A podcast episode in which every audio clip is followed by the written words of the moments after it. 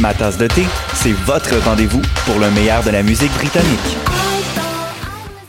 Ma tasse de thé, c'est votre rendez-vous pour le meilleur de la musique britannique.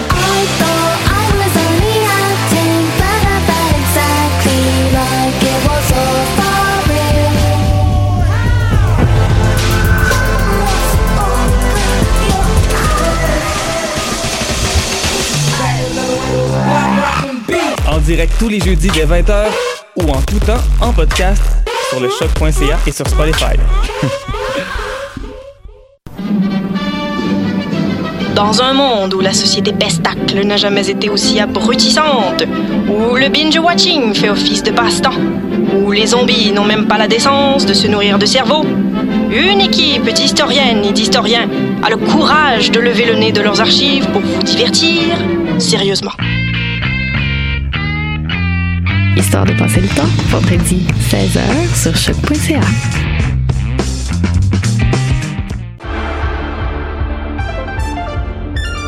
Cinéma, jeux vidéo, télé, bande dessinée, littérature. Chaque semaine, les Amazones se réunissent pour discuter geekness avec un regard féministe et un panel pas comme les autres. Parce que la culture geek, c'est pas juste un boys club. Rejoignez-nous tous les mercredis dès 11h sur choc.ca. Jennifer Lopez est une chanteuse d'origine portoricaine très populaire de la fin des années 90. Les chances de la voir en spectacle à Gatineau sont d'environ 1 sur 1 million. En contrepartie, les odds de voir un de tes artistes québécois favoris tels que Loud ou Claude Pelgag sont énormes. Grâce à l'ambassade culturelle, tu pourras assister à une multitude de spectacles en Outaouais dans un univers pas mal plus intime qu'à Oshiaga. Et ce, tout au long de l'année. Rendez-vous sur la page Facebook de l'ambassade culturelle pour voir notre programmation ou nous écrire si tu as toujours rêvé de faire la première partie de J-Lo, la chanteuse d'origine portoricaine très populaire de la fin des années 90.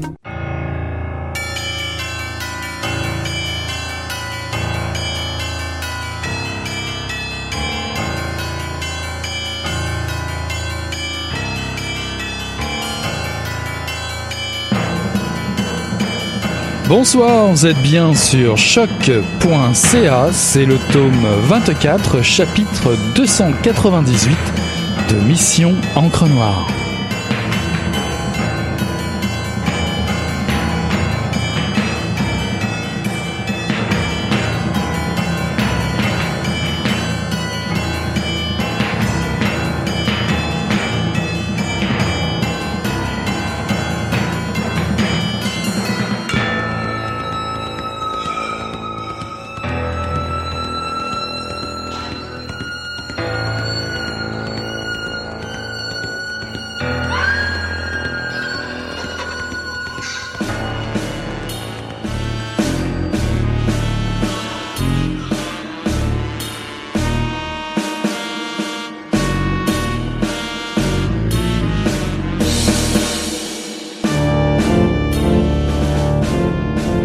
Cœur battant, Joseph s'accroupit et approcha la flamme des éclats de verre qui jonchaient le sol. L'un d'eux attira son attention et il le saisit de sa main libre pour mieux l'examiner. La pointe acérée était maculée d'un liquide visqueux. La lumière flageolante de la flamme lui suffit à déterminer qu'il s'agissait de sang. Quelqu'un se l'était enfoncé dans la main en brisant la vitrine. Pris d'une subite appréhension, il regretta de ne pas être armé, lui qui avait le don de mettre les pieds dans des histoires dangereuses. À cet instant précis, le poids d'un revolver dans sa main eût été rassurant. Il se raisonna en songeant qu'il avait survécu à pire et qu'il n'avait pratiquement jamais eu à faire feu sur qui que ce soit. Il s'en était tiré avec des bosses, des sutures et des brûlures, mais il était toujours vivant. Le cas échéant, il se débrouillerait. À l'écart, il aperçut un petit rectangle de carton. Il le ramassa et reconnut l'étiquette qui avait accompagné la hache dans la vitrine. Ceci est la hache que Douai a tué sa femme avec. Il était en train de se relever quand son allumette s'éteignit.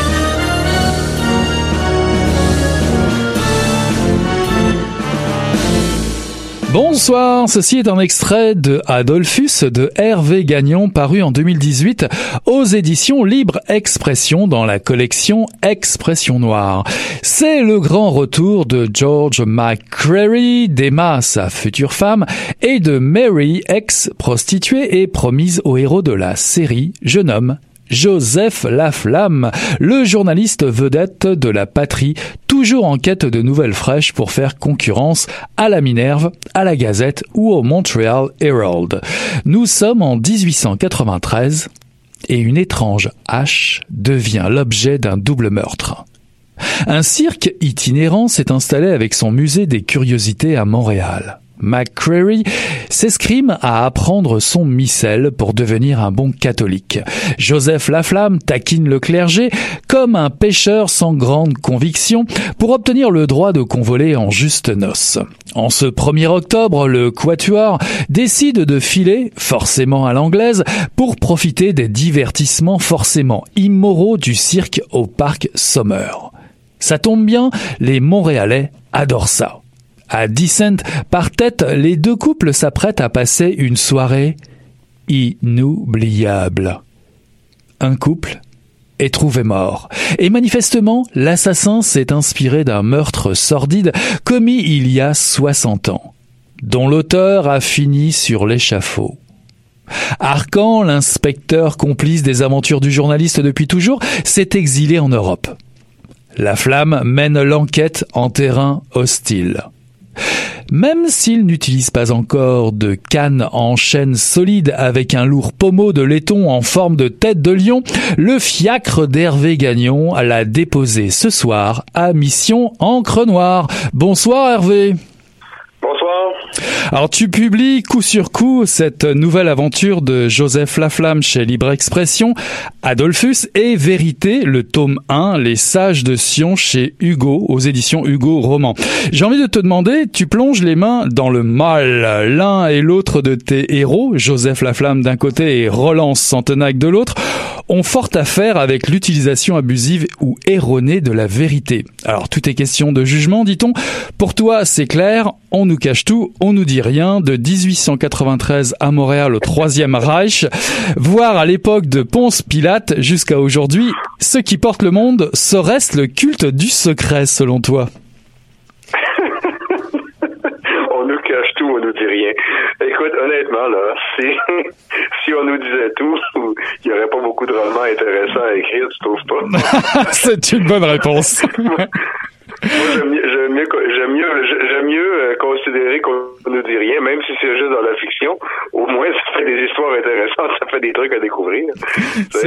euh, non, écoute, euh, c'est, mais tu, tu, tu, faisais allusion au mal au début. C'est drôle parce que tu mets les, tu mets les deux, le doigt sur les deux, les deux ressorts, je dirais, de, de de la plupart des thrillers, de la plupart des polars. Hein? C'est-à-dire, bon, il y a un secret, on nous dit rien, on nous cache tout. Et euh, généralement, ce secret-là est pas particulièrement bienfaisant ou bénéfique. Hein? En gros. Oui. Mais c'est toujours. voilà, c'est terminé. On a, on a, tout dit. ouais, mais c'est parce que je suis tombé par hasard, figure-toi, sur euh, l'intro euh, de Vérité tome 1 et le mal joue euh, dès l'introduction un grand rôle. Et c'est étonnant, je me suis dit, ça m'a ramené assez rapidement à une ambiance un petit peu moins, je dirais, brute autour du mal chez Joseph Laflamme. On dirait que c'est un petit peu plus dilué la façon dont tu abordes, je dirais, les monstres entre entre grosses guillemets avec Joseph Laflamme.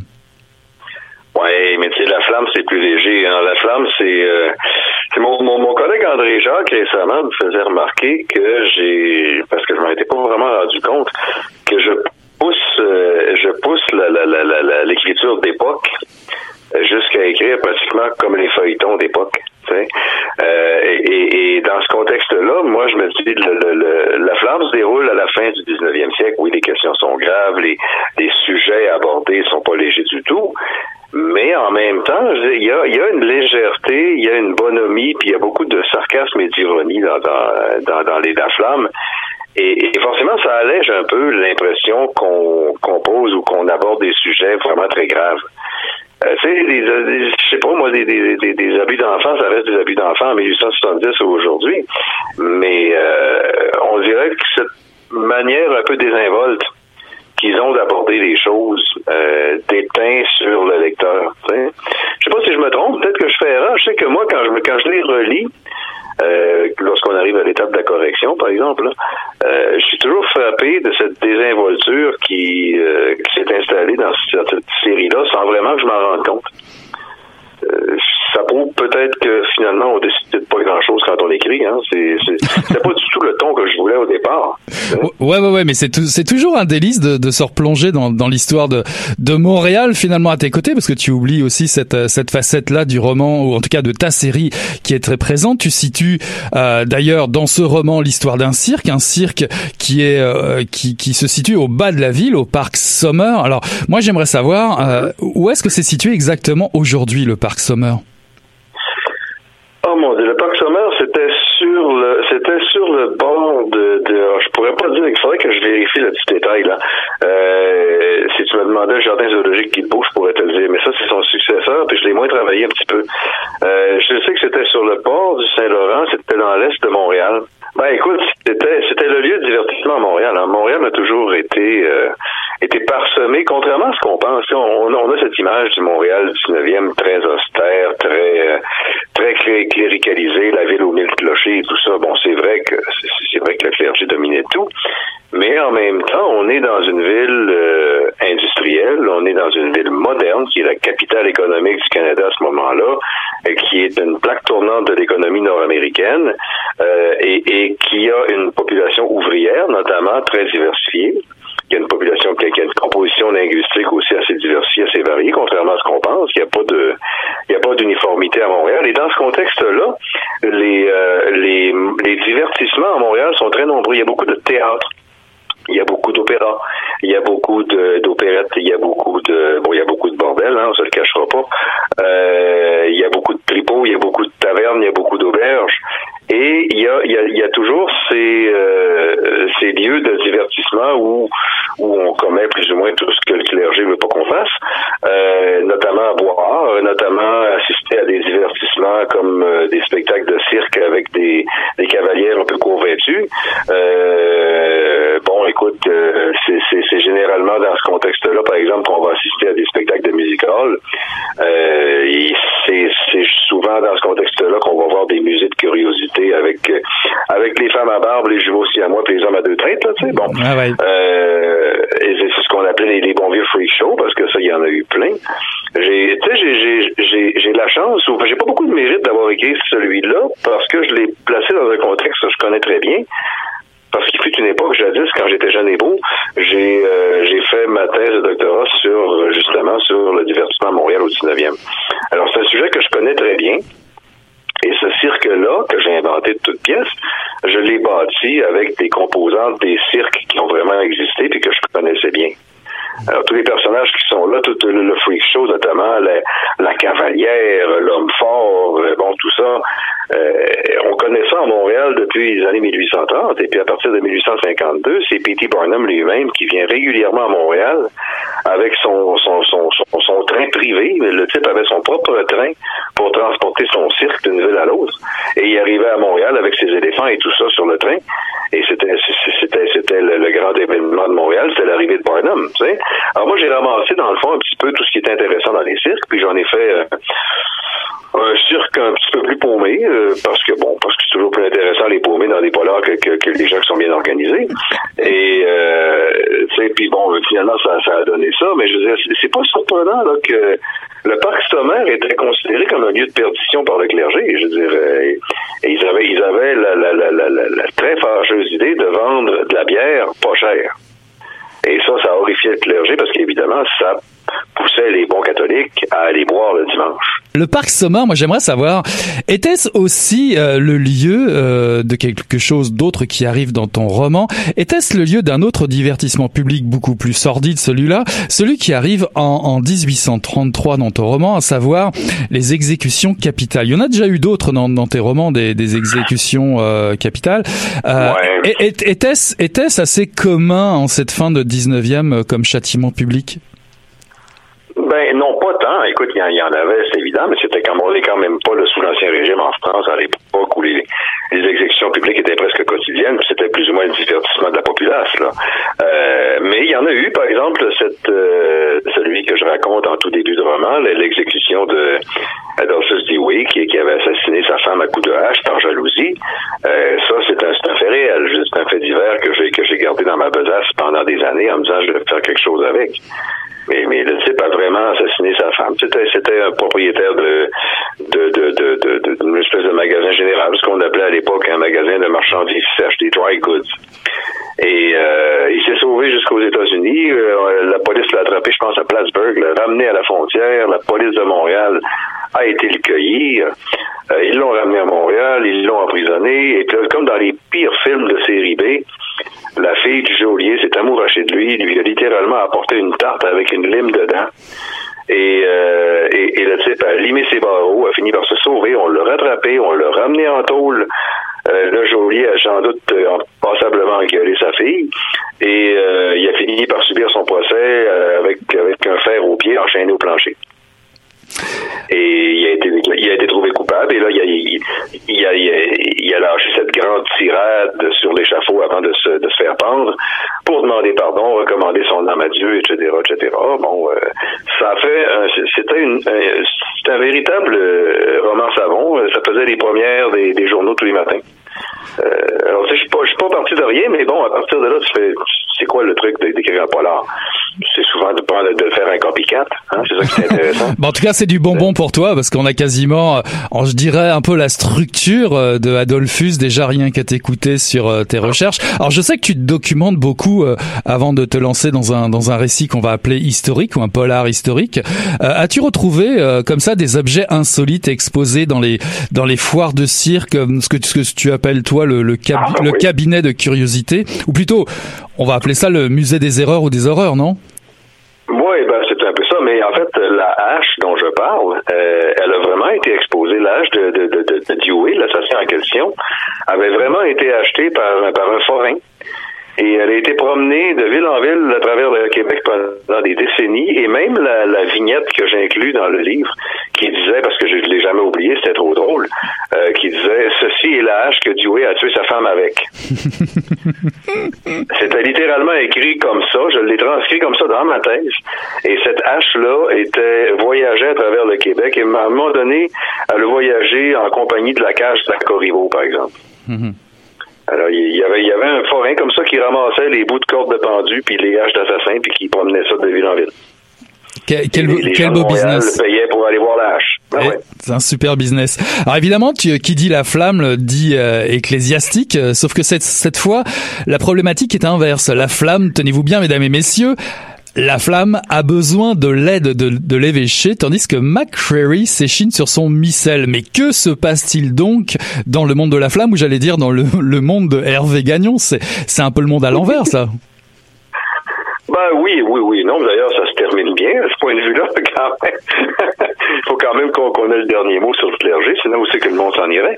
Euh, non, en fait, c'est que c'est que dans, le, cinquième, dans Joseph, si tu te souviens bien, euh, Joseph euh, et, McRae avaient fait la grande demande, hein, chacun de leur côté. Et Emma, évidemment, étant Emma, ben c'est sûr que pour accepter de se marier, il faut que le bon le- le bon anglican devienne un bon catholique. Et euh, alors bon, c'est évidemment c'est- un peu l'épine dorsale humoristique du roman parce que on imagine, ben, enfin, moi, je- j'avoue que quand j'ai écrit ça, je me tordais de rire par moment de voir les répliques euh, assassines que, que, que Joseph lance à McCreary, qui essaie péniblement d'apprendre par cœur son catéchisme, puis il y a des conneries là-dedans. Écoute, c'est un tissu de conneries épouvantables. Et lui, il essaie d'apprendre ça, puis il comprend pas pourquoi il devrait avoir à apprendre toutes ces conneries-là. Et il y a la flamme qui s'offre pour l'aider. Alors, bon, évidemment, ça dégénère parce que la flamme est, c'est la flamme et le catéchisme. Et que la flamme lui dit, vous devez l'apprendre par cœur parce que l'important pour être un bon catholique, c'est de mentir. Mais j'y crois pas, mais on s'en fout. L'important, c'est les apparences, et ainsi de suite. Bon. Alors, ça m'a, ça- honnêtement, je pense que j'ai jamais autant réglé mes comptes avec le clergé que dans celui-ci. Ça tombe bien, on aime bien, on aime bien ça. Ben, moi, j'aime bien ça. Honnêtement, je m'amuse follement. Alors évidemment, tu... J'aurais j'aurais toujours un con, j'aurais toujours une dent quelconque contre le clergé. Il suffit chercher. J'en ai encore 32. Alors, en principe, on est correct. Bon, il suffit d'avoir la bonne dent. En tout cas, parlant, reparlant de, de, Joseph, je rebondis un petit peu là-dessus, euh, ton, ton roman précédent. Alors, évidemment, il y a des grands changements dans la vie de la flamme et de McCreary. Alors, non seulement ils vont euh, certainement convoler, ça je laisse aux lectrices et lecteurs euh, d'aller voir ce qu'il en est, mais c'est surtout le départ d'un personnage qui est au cœur du roman intitulé Joseph. C'est le départ de ton personnage, celui que, on va pas dire un nouveau personnage, mais celui que tu avais mis en avant euh, dans ce roman-là, l'inspecteur Arcan qui part en Europe. Mais oui. Alors ça a une grande conséquence, euh, en tout cas plusieurs grandes conséquences pour le journaliste, euh, parce que moi même s'il reste le comptable, le constable euh, Nolan et le docteur Hébert, quelles sont ces conséquences et, et surtout pourquoi avoir eu besoin de te séparer d'Arcan ben, J'en ai pas eu besoin, c'est juste qu'il était fatigué. Après, après Joseph, euh, sa femme, notamment, avait, subi des contre-coups de la dernière enquête. Alors, euh, il y en avait assez, tout simplement. Si tu te rappelles bien, il est parti euh, il est parti dans les Europes faire une, une, espèce de longue croisière de ressourcement avec sa femme et ses enfants. Et ben, évidemment, il a laissé il a laissé Joseph et compagnie tout ça, parce que dans le fond, il s'en fout. Je veux dire, c'est pas ils sont pas si amis que ça de toute manière. mais bon, la conséquence, évidemment, c'est que Joseph est sans protection, puis la police s'en donne à cœur joie. Puis ça, c'est intéressant parce que euh, j'avais toujours cette espèce de tampon entre les les, les, les, les flics mal intentionnés qui sont nombreux, comme aujourd'hui d'ailleurs, et, euh, et, et, euh, et, le pauvre Joseph qui qui est pas capable de fermer sa gueule même si sa vie en dépend. Bon, euh, et, et tout d'un coup, là, entre les deux, il n'y a plus rien. Alors évidemment, Joseph passe par là. Joseph subit à peu près tout ce qu'il peut subir de, de, de, de, de harcèlement. Et ça, ça, ça, fait quand même des scènes intéressantes, ça aussi. J'ai bien aimé les écrire. Puis en même temps, ben, je m'étais gardé une petite, un petit retournement pour la fin, juste pour encore là, parce qu'il faut bien que Joseph gagne, finalement. Hein? Ah, ça, c'est toi qui choisis. Ben, moi, je pense qu'il gagne. Je, je, sais pas. Ça dépend des points de vue, mais moi, j'aurais tendance à croire qu'il gagne quand même. Alors, si je peux dire, il prend quand même euh, quelques claques à gueule euh, avec le départ de Arcan quand même. là, tu t'es laissé lâcher loose un petit peu, si je peux prendre l'expression comme ça. Mais euh, tu es quand même un habitué des séries. Hein. La Flamme en est une, Les damnés en est une autre. Qu'est-ce qu'est-ce que tu affectionnes particulièrement dans ce, je dire, dans ce style en fait de de de de, de multiplier les, les, séries d'un même livre? et j'aime j'aime penser large. J'ai découvert le plaisir de la série de longtemps parce que honnêtement, je pensais pas euh, je pensais pas tellement être capable de faire ça. Moi, j'avais fait des romans, euh, tu sais, ce qu'on appelle en bon français des stand-alone, des romans euh, des romans autonomes et puis ça me plaisait parfaitement comme ça. Et c'est mon éditeur à l'époque chez Urtubis qui, qui, qui m'ont suggéré de faire une série jeunesse. Et j'avais jamais fait série de ma vie, j'avais même jamais envisagé d'en faire. Et euh, ben, j'ai découvert que j'avais non seulement que j'avais plus de souffle que je pensais, euh, mais que je j'aimais être capable de planifier en 2000 pages au lieu de planifier en 300 pages. Euh, j'aimais j'aimais être capable de tracer peut-être un, un, panorama, un portrait plus complet d'une époque, d'une période, d'une question, d'un monde, d'un univers. Et j'ai comme plus jamais vraiment quitté l'univers de la série par la suite. J'ai fait quelques petites choses qui sont, qui sont, qui sont toutes seules, mais, mais pas beaucoup. Euh, puis bon, écoute, euh, c'est pas toujours des longues séries. Des fois, c'est deux tomes. Hein. Je sais pas si on peut appeler ça une série ou un duo, mais euh, quoi comme vérité, ça, ça va faire deux tomes. Ça arrête là. J'ai plus rien à dire après. Euh, puis les La Flamme, est-ce que c'est vraiment une série ou est-ce que c'est une séquence? Ah, bonne question. Chaque enquête est fermée, chaque, chaque enquête est autonome, chaque enquête est fermée. À la fin du livre, tu sais, tu as résolu le, t'as résolu l'énigme, tu sais qui était le méchant, tu sais qui a volé, qui a tué, ou peu importe. Alors, est-ce que c'est vraiment une série? Hein? Tu perds, si tu commences pas par le premier, tu perds peut-être euh, l'évolution personnelle des personnages, mais tu perds pas la qualité de l'enquête. Alors, c'est quelque part, je sais peut-être une séquence d'enquête, une série d'enquêtes autonomes. Je sais pas, je sais pas comment la présenter celle-là. Bah prenons prenons la séquence. De... prenons la séquence, mmh. une séquence qui se déroule 1830, 1890, 1900. Est-ce que c'est une époque qui est, qui est toujours euh, stimulante pour toi? Parce qu'on sent déjà que tu t'y amuses beaucoup euh, de retourner dans cet univers à Montréal, un univers qui est très différent de ceux de Patrick Kelly ou de la série euh, Maléfica. Comment décides-tu de te lancer dans telle ou telle aventure ou tel ou tel genre? Ben, écoute, honnêtement, je veux dire, je, j'essaie de privilégier les périodes qui m'intéressent. Euh, et puis ça remonte à très loin, ça remonte à, mes études, euh, à l'époque où je où, j'avais des cours, où j'avais des, des, des périodes euh, dont, je suivais tous les cours. Moi, le Moyen Âge, le 16e, 17e siècle, tu dirais du, du, du 11e au 17e siècle, moi j'ai ramassé à peu près tout ce que je pouvais suivre comme cours. Euh, et bon, ça a été la même chose pour le 19e, mais le 19e, plus le 19e montréalais québécois que le 19e européen, là, parce que bon, les, les cours étaient ce qu'ils étaient, puis on n'avait pas accès à tout. Euh, et curieusement, tu vois, je fuyais comme la peste de tout ce qui était Deuxième Guerre mondiale. Et euh, donc, j'ai toujours pris des périodes qui m'intéressaient, sauf vérité, où c'est le sujet qui m'a imposé la période. Et ça, j'avais jamais vécu ça encore. Je voulais, euh, je voulais traiter de, l'obsession des, des, des, nazis pour l'occulte et l'ésotérique. Et ben, regarde, si je veux traiter des nazis, il va falloir que je parle de la Deuxième Guerre mondiale. J'ai pas le choix. Hein? Alors, euh, je suis retourné dans mes livres, puis j'ai refait des cours que j'avais pas fait à l'université pour essayer de me débrouiller un peu avec ça.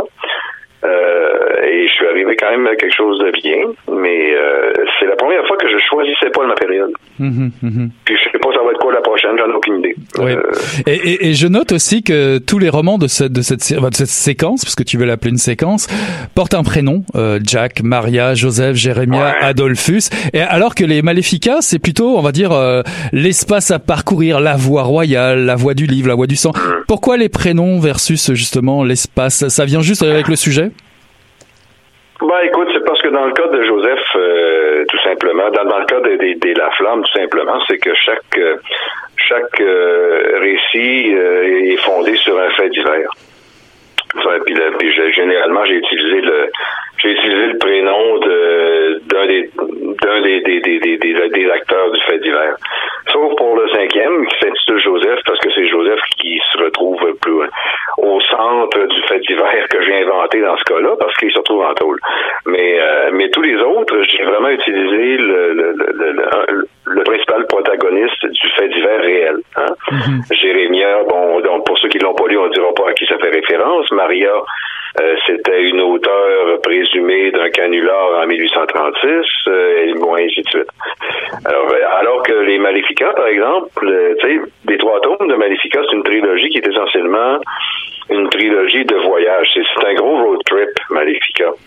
On, se, on, essaie de fuir tous ceux qui nous poursuivent et en même temps, on va vers ce qu'on cherche. Et on traverse pratiquement la France au complet comme ça euh, au 17e. Là, tu sais. Alors c'est un peu normal. J'avais jamais remarqué, maintenant tu me le dis, c'est un peu normal que ça ait porté ces titres-là, je pense. Je trouve que ça reflète un peu l'intrigue. Mhm, mhm.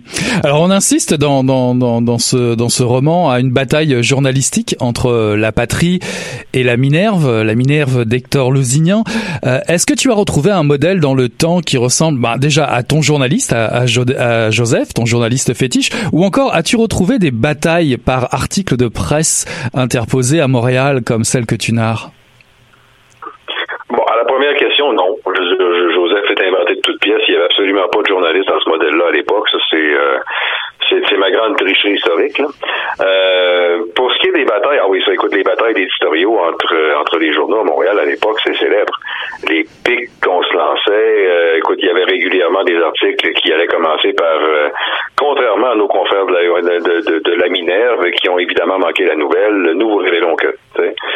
Euh, et puis il se trouve que pour ma thèse, j'ai lu, puis bon, regarde, euh, j'en suis pas fier, j'avais pas beaucoup de vie à l'époque, j'ai lu j'ai lu tous les journaux de Montréal de 1801 à 1900. Oh D'un boy. couvert à l'autre. C'est vraiment la folie de la jeunesse. Tu aller, aller se taper tous les microfilms. J'ai passé deux ans à tourner la manivelle de la machine à microfilm. C'est tout ce que j'ai fait. Puis à prendre des notes. Mais tu vois, j'ai ramassé plein de trucs dans ma filière 13 dont j'avais pas besoin pour ma thèse, puis sans soupçonner qu'un jour j'écrirais des romans puis que j'en aurais besoin. Alors j'ai rempli euh, j'ai rempli des cahiers, des cahiers de, de faits divers comme ça. Mais il se trouve que ça m'a permis euh, de bien imiter le style des journaux de l'époque. C'est que Quand, quand j'écris un article de La Flamme ou d'un autre, généralement le, le, le, le, le style s'en approche pas mal, au point où des fois il faut me battre avec euh, avec la, la, la réviseur linguistique qui veut m'enlever les anglicismes dans les articles, mais les, les articles qui était perclus d'anglicisme à l'époque. Alors, euh, moi, même, même ça, j'essaie de le recréer. Bah, ça, tu y arrives euh, assez facilement euh, avec ton personnage McCray et les pics que lui envoie Joseph Laflamme. Alors, on en parlait tout à l'heure. Bon, j'avoue, j'avoue qu'on retrouve des jeux de mots assez drôles. On rigole beaucoup, euh, généralement avec la, dans les Laflamme, si ce n'est les, les pics entre McCray et Joseph. Il y a aussi des titres. Moi, j'ai des titres ou des bouts de phrases qui m'ont fait mourir de rire. Je, je vois, il y a un titre d'article "Le meurtre de la de la rue Nazareth, un vol qui a mal tourné." Pour un anti-clérical, je trouve que ça fait dur comme comme titre. Puis il y a des phrases, des, des phrases à l'humour cinglant. Euh, McCreary attend la publication du, du, troisième tome de Das Capital. Et je cite, L'homme a l'écriture aussi lourde que les altères de Louis Cyr, mais il dit des vérités sur lesquelles ceux qui nous dirigent ne se pencheront jamais au risque de perdre leur privilège. Y a-t-il un anarchiste qui sommeille en, en lui, euh, en McCreary ou en Joseph Laflamme? Non, mais en moi, oui. Euh, j'ai tendance à pas aimer les, vérités acquises, moi. J'ai euh, tendance à, à, toujours questionner les grandes vérités qu'on tient pour acquises. Euh, et les grands principes et les grandes valeurs. Euh, ça, ça, me dérange énormément que dérange énormément que, que, les privilégiés considèrent que leurs privilèges sont une, sont, sont une chose naturelle, par exemple. Et, euh, et tu sais, je, je, regarde, je regarde ce qui se passe de nos jours avec les médias qui ont jamais été aussi menacés, avec le, avec le journalisme qui, qui menace de s'éteindre si on fait pas quelque chose. Euh, je regarde ce qui se passe au sud de la frontière où, où le, le journalisme est considéré comme l'ennemi du peuple. Non, non sans les journaux, le peuple est, le peuple retombe dans l'ignorance, puis au contraire est complètement soumis à, au bon vouloir de ses élites, et on va retomber dans le bon vieux modèle du dirigeant bienfaisant, mm-hmm. qui sait lui ce qu'il faut, ce qu'il faut au peuple, qui ne sera plus informé tout simplement, qui aura plus d'esprit critique. Tu sais, je veux dire, le, le journalisme, c'est chien de garde de la démocratie. Alors justement, euh, j'aimerais j'aimerais te demander justement pour rebondir, euh, à ton avis, euh, la flamme, s'il vivait à notre époque, qu'est-ce qu'il qu'est-ce qu'il penserait des mouvements genre MeToo ou celui des révélations style Edward Snowden? Ben écoute, j'ai l'impression qu'il s'en s'en régalerait. mais moi, je le verrais bien plus à la Maison Blanche en train de s'engueuler avec avec le Grand Orange. Là. je le verrais très bien se faire se faire sacrer dehors puis se faire retirer sa carte d'accréditation puis aller euh, aller en cours pour aller la récupérer juste pour être capable de retourner écœurer Trump. euh, ça, je le verrais bien si c'est plus son tempérament, je pense. Mais en même temps, c'est c'est un type qui est profondément attaché à la vérité. Et euh, au-delà de tous ses travers, au-delà de toutes ses fantaisies, au-delà de sa, sa prétendue désinvolture qui cache des blessures, puis qui cache des souffrances, puis qui cache euh, qui cache euh, des, des, des, des, zones plus sombres. Hein? Comme tu sais, les drôles, tu sais, les comics, les comics sont souvent très tristes, hein, tu sais. Euh, et, et, et au-delà de ça, au-delà des apparences puis du vernis, je pense que la flamme, fondamentalement, est quelqu'un de très sérieux. Euh, qui est prêt à défendre la vérité puis défendre les faits au prix d'à peu près n'importe quoi. Bon, ok, il le fait mal, il, est un peu maladroit, il a une grande trappe, euh, il a tendance à se mettre les pieds dans les plats juste pour provoquer pratiquement. Euh, c'est un provocateur, c'est un emmerdeur, mais est-ce qu'on n'en veut pas tous un comme ça dans un journal qui se laissera pas arrêter par les menaces ou par les problèmes ou les embûches parce qu'il veut avoir le fond de l'histoire. Ah bah c'est sûr, si, oui, oui. Si, si Joseph Laflamme existait... Est-ce que, Watergate, ouais, est-ce que Watergate aurait jamais été révélé si on n'avait pas eu Bob Woodward et puis, euh, comment il s'appelait l'autre, là euh, euh, Epstein, je me rappelle plus. Anyway, euh, tu sais, il en faut des comme ça. Il, il en faut des journalistes qui mordent dans le morceau puis qui laisse pas aller. Et je pense que la flamme, au-delà des, au-delà des, des, des, aspects fantaisistes, c'est beaucoup ça. Hein, puis euh, il, se, se plie pas au pouvoir, il, se, il fait pas de courbettes, il fait pas de ronde jambe. Euh, c'est rassurant, je trouve, moi, de mettre en scène des personnages comme ça, surtout de nos jours. Alors pour finir, parce qu'il nous reste très peu de temps, Hervé, moi je, consacrerai quasiment une heure à Hervé Gagnon, comme chaque fois. Pour finir, en tant qu'écrivain, euh, comment vis-tu justement ton écriture aujourd'hui, euh, ces dernières années, euh, quand tu repenses, je dirais, quand tu retournes un peu en arrière sur tes premiers romans, comment sens-tu la, différence aujourd'hui?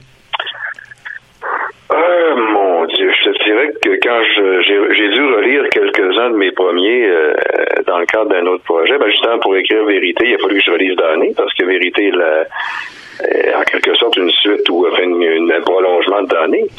Et euh, j'ai relu les quatre tomes de Donné très consciencieusement. Et euh, j'avoue que je comprends pas qu'on l'ait aimé à ce point-là. Euh, je la trouvais, je trouvais qu'il y avait des longueurs, je je mais, mais, Dieu, mais je vois-tu me taire? C'est genre 15 pages, 15 pages pour parler d'une promenade à cheval, là, tu sais, voyons.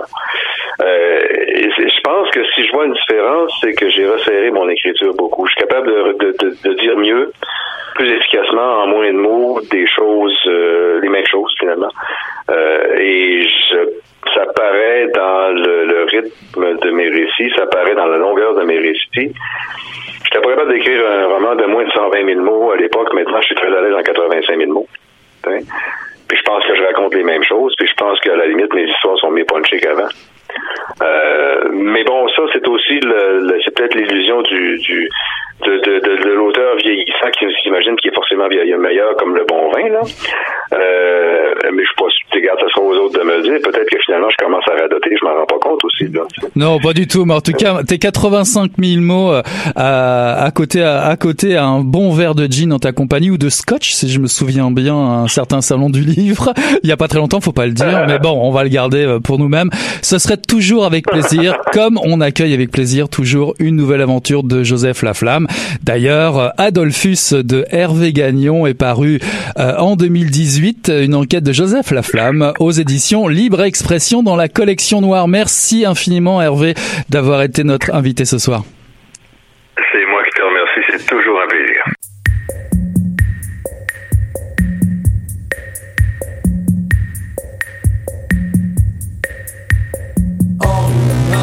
parfois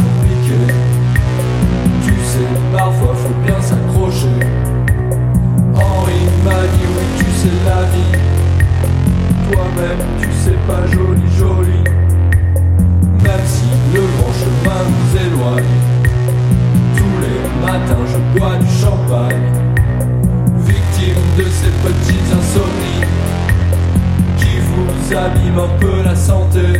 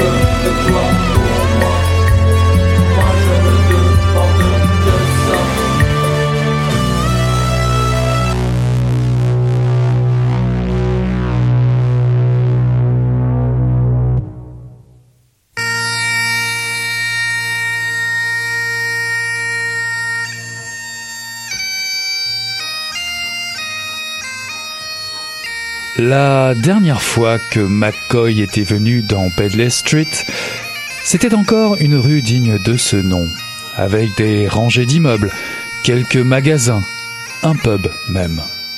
Il y avait amené Janet. Il était resté dans la voiture pendant qu'elle montait acheter du shit chez un type de retour d'Amsterdam.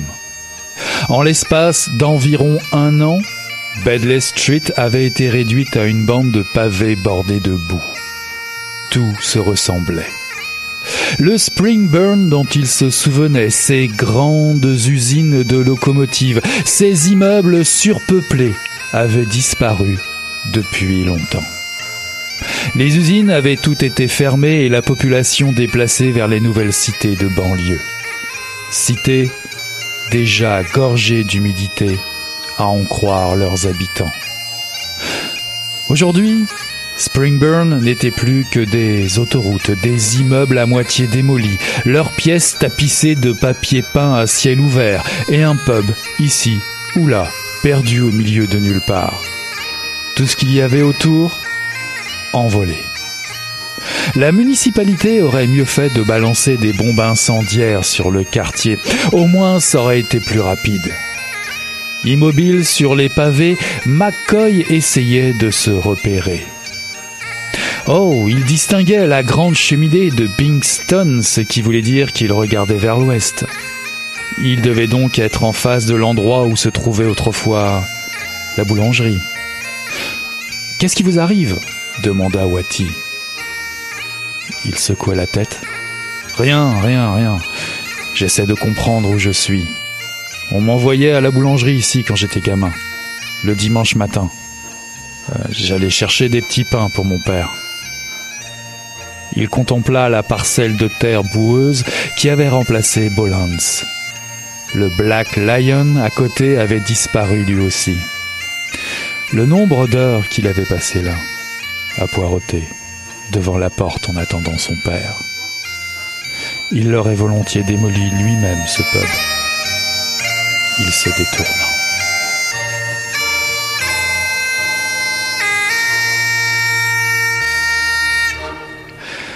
Ceci est un extrait de Janvier Noir de Alan Parks, paru en 2018 aux éditions Rivage. Nous sommes en 1973 et Glasgow est à la veille de vivre l'une de ses semaines les plus noires. Cinq victimes seront découvertes qui feront parler d'elles jusqu'à faire les gros titres de la presse. Les flics à la retraite, ayant travaillé sur l'affaire, raconteront leurs anecdotes encore longtemps, du moins jusqu'à la fermeture tardive des pubs.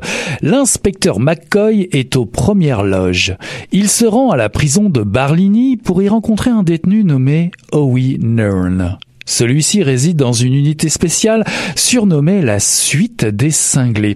Un endroit particulier, un héritage des idées hippies des années 60 qui supprime les barrières, qui fait la promotion de l'art thérapie censé traiter les plus dangereux criminels comme des êtres humains. Disons qu'en guise de poster, un portrait du président Mao remplace l'habituelle fille aux cuisses écartées. Howie l'a convoqué pour lui annoncer que quelqu'un va se faire tuer le lendemain. Lui qui ne rêve que de quitter l'endroit pour aller prendre une pinte et rejoindre Janet pour partager un joint d'herbe au bordel où elle travaille. Quelle nouvelle. Il apprend qu'une certaine Lorna, serveuse dans un bar, doit être assassinée. McCoy aime planer avec à peu près tout ce qui traîne.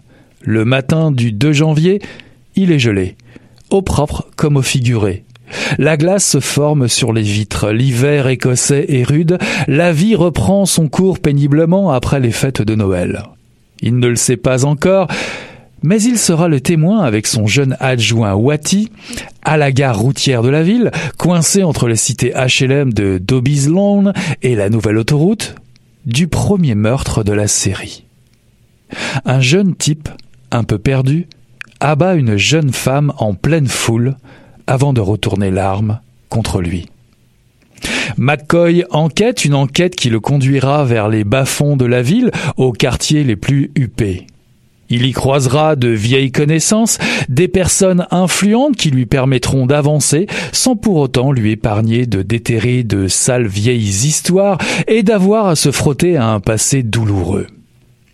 Alan Parks initie un nouveau cycle d'une douzaine de romans. Janvier Noir est le premier de cordée. Assez classique dans la forme, c'est Glasgow et ses rues, Glasgow la conservatrice, Glasgow la perverse qui dame le pion ici. La ville n'a pas bougé depuis longtemps. On y retrouve les pubs d'ouvriers, les bordels kitsch, les décors de fin du monde dans des immeubles en ruine où la faune des camés, des dealers, des enfants des rues se donne rendez-vous. McCoy s'y sent comme un poisson dans l'eau. Il peut bien finir son fish and chips tranquille accompagné d'une pinte. Les vieux, avec leurs casquettes de laine et leurs fausses dents, n'y verront rien à redire. Vous qui aimez les décors avec vieilles marquises, les portiers devant les hôtels, les jaguars avec chauffeur, les taxis typiques, Glasgow vous tend les bras. Mais attention, McCoy n'est pas un tendre. Il est sans doute mal vu par ses collègues, la proie facile de son chef acariâtre. Il sait foncer. Peu importe la couleur du blason ou l'origine sociale du calibre qui le menace.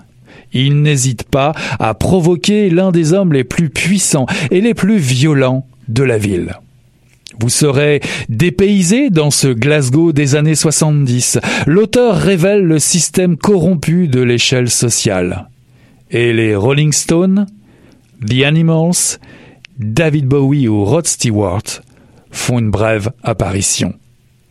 Alan Parks est né en Écosse après avoir travaillé dans l'univers de la musique. À la tête du label 679 Recordings, il s'est trouvé une autre marotte, l'écriture. Le policier McCoy n'a pas fini de jouer les redresseurs de tort obstiné et déterminé, à l'image de son héros abîmé, ce premier roman noir d'une série de douze a tout pour vous convaincre. Janvier noir de Alan Parks, traduit par Olivier de Paris, paru en 2018 aux éditions Rivage.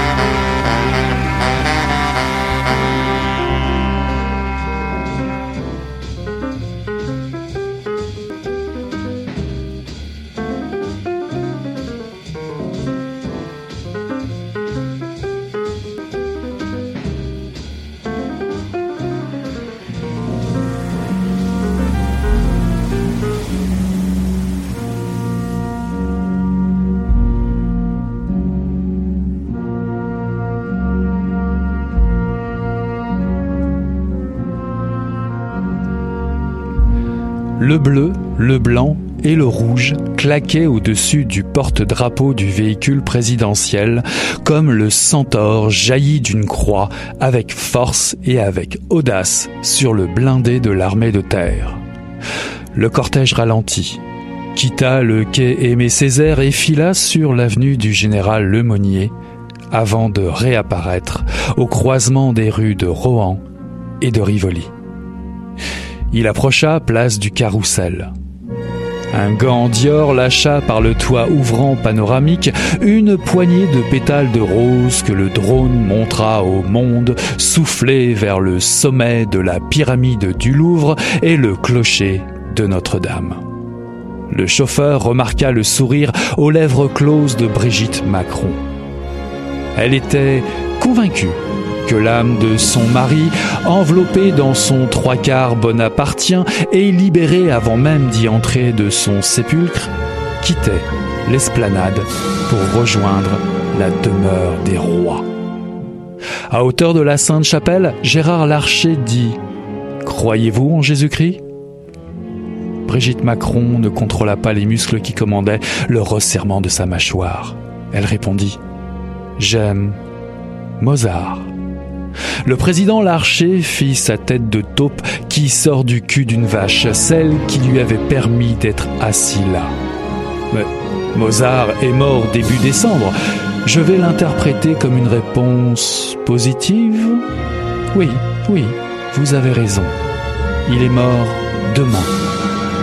Brigitte Macron joua avec ses yeux qu'elle aurait voulu mystérieux, mais qui inspiraient. Peau de zob.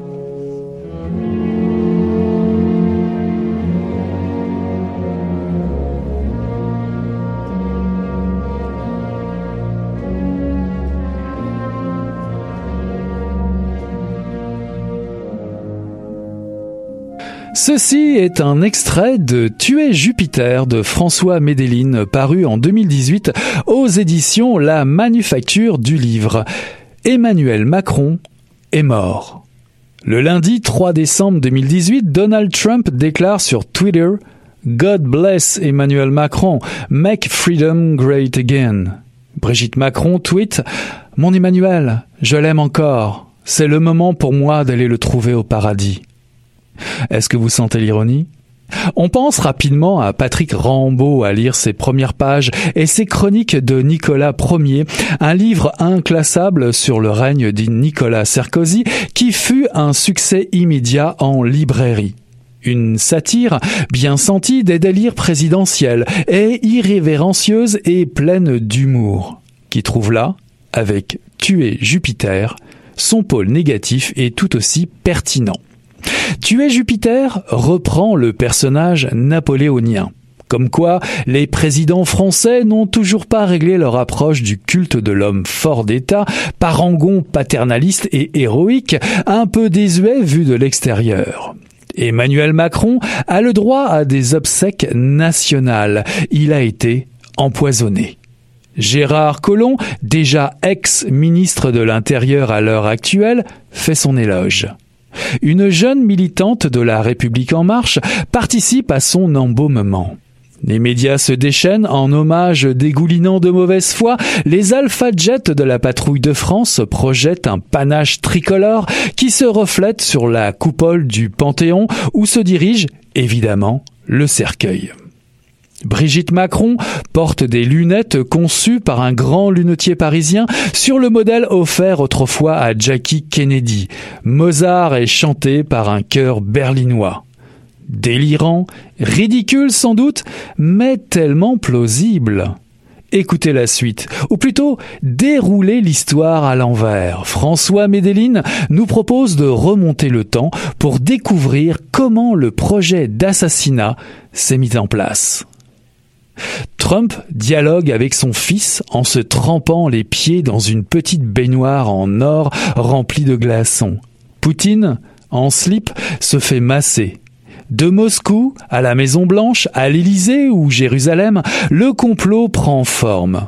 Sommes-nous dans un thriller d'espionnage, une satire spectaculaire, une dystopie plus vraie que nature? Un peu de tout ça. L'écrivain François Médeline a passé dix ans au service de parlementaires socialistes, dont un proche de François Hollande. C'est un homme qui connaît bien les rouages du système. Twitter, Facebook, les revues de presse n'ont aucun secret pour lui, tout comme le style et les formules employées dans les cercles de pouvoir.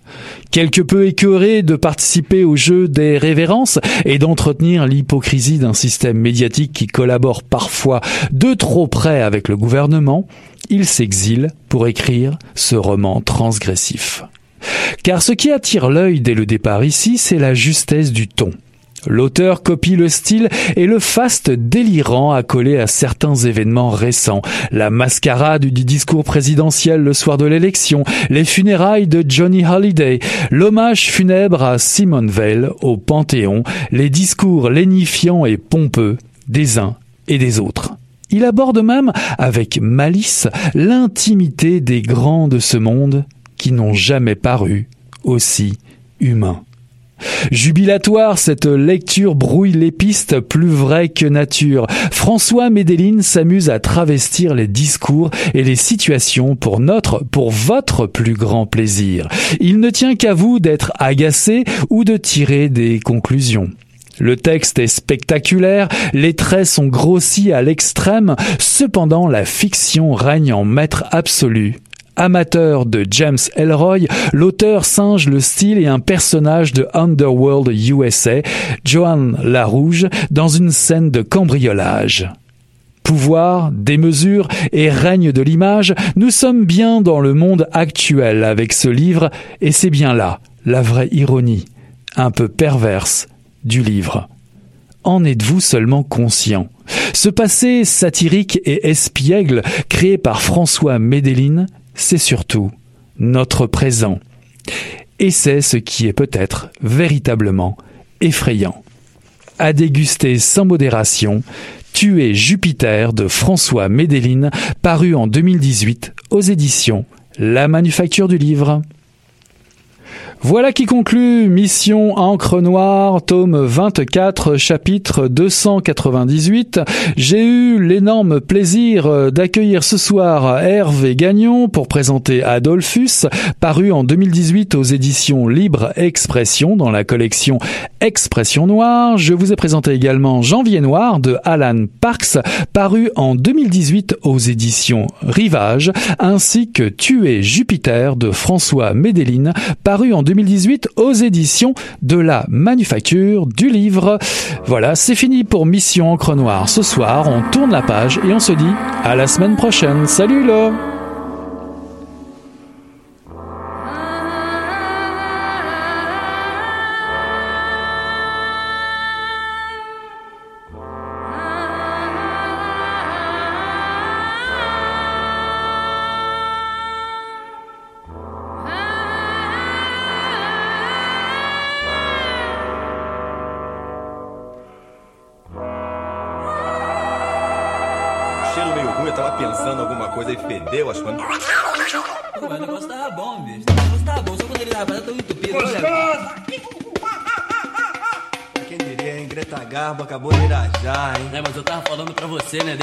Passei a me sentir, aí o negócio ficou diferente.